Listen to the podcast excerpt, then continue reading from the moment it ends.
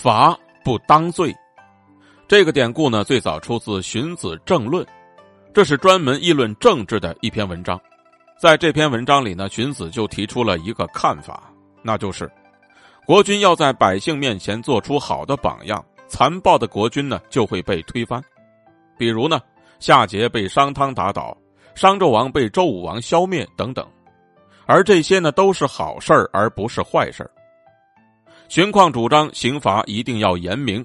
犯罪的人应该根据罪行的大小给予相应的处罚。如果杀人的不偿命，伤人的不判刑，那就会纵容犯罪，扰乱社会。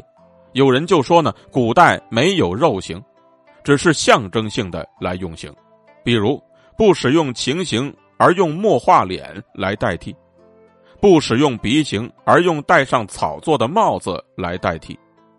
而这种办法在混乱的当下却是行不通的。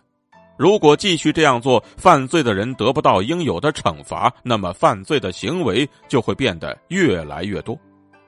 在阐述了上面的这些情况之后呢，荀况就提出了自己的主张，那就是一个人的地位一定要和品德相称，官职要和才能相称，赏赐要和功劳相称。如果不是这样，弄得地位和品德不相称，官职和才能不相称，赏赐和功劳不相称，处罚和罪行不相称，那必然会带来极大的不幸以及严重的后果。